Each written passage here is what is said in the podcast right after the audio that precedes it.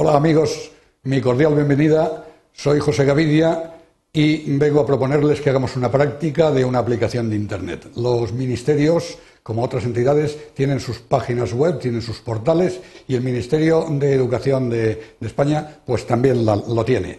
En él podemos hacer cosas que vamos a ir viendo.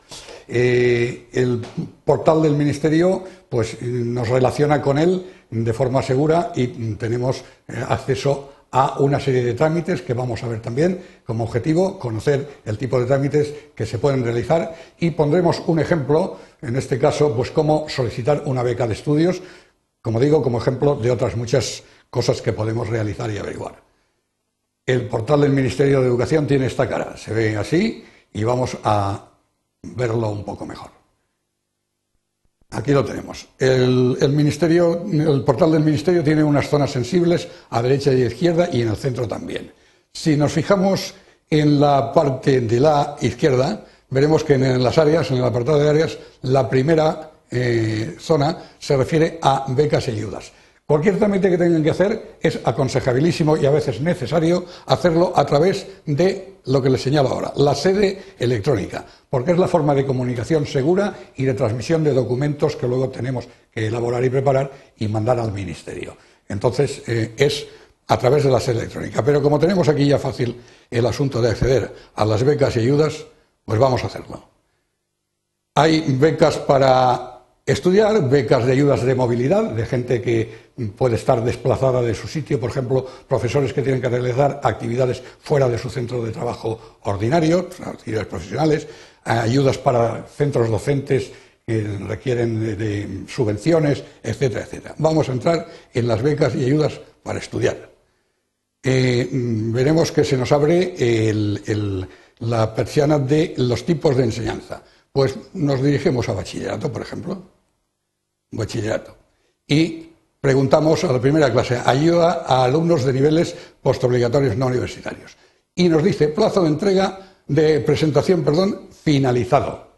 Pero queremos saber por qué está finalizado y qué es lo que pasa. Pues pinchamos en él y nos dice, destinatario, este, estas becas van destinadas a alumnos matriculados en estos niveles de enseñanza. Plazos de presentación, desde el 5 de julio hasta el 30 de septiembre. Esta fecha ya ha pasado. Por eso nos dice que está el plazo de presentación finalizado. Pero ya sabemos que para el año que viene hemos de estar alertas a esa.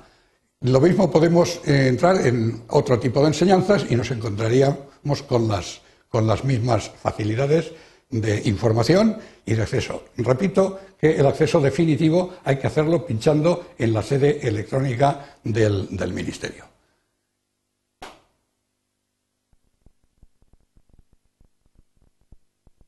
Las áreas principales de actuaciones, como hemos dicho, pues, contienen la información sobre esas becas, contienen información sobre universidades, toda información de todo tipo sobre universidades, ¿Qué estudiar? Esto es interesante porque nos indica, si entramos en ese apartado, pues en todos los niveles de la edad, desde un párvulo hasta la finalización de estudios superiores, cuáles son las distintas titulaciones y ramas por donde se puede ir, enseñanzas profesionales, bachillerato, universidades, titulaciones diversas, actividades del ministerio, sistema educativo, etcétera, etcétera.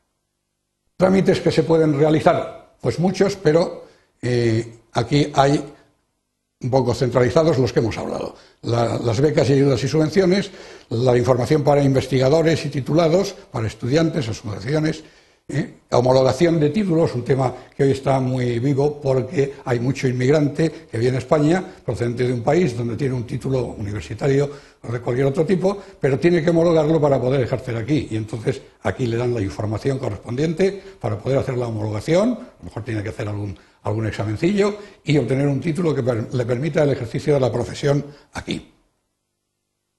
¿Cómo se solicita la beca de estudios? Pues eh, entramos de nuevo en el portal y ya hemos visto que eh, vamos a hacer una cosa interesante. Aquí tenemos un apartado que dice, ¿puedo solicitar una beca?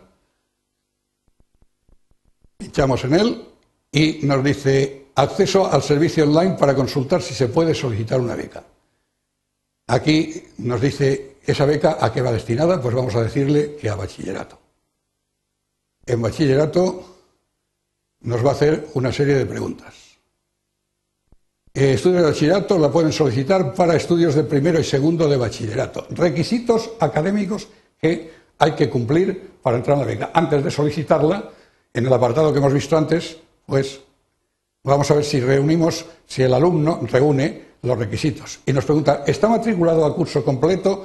Pues tenemos que decir, es preferible que sea que sí.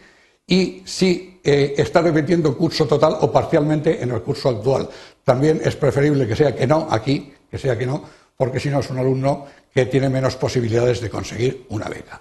Consultamos y nos va a hacer una serie de preguntas de eh, tiene los requisitos académicos, pero aquí pulsamos y nos dice los requisitos económicos de la familia. Si vamos entrando, cumplimentando el, ya los apartados que hay ahí, pues nos dirán la familia, cuántos hijos tiene, en qué situación están, qué ingresos tienen, etcétera, y al final el resultado que nos darán es si esa familia puede para un hijo solicitar una, una beca de una beca de estudios.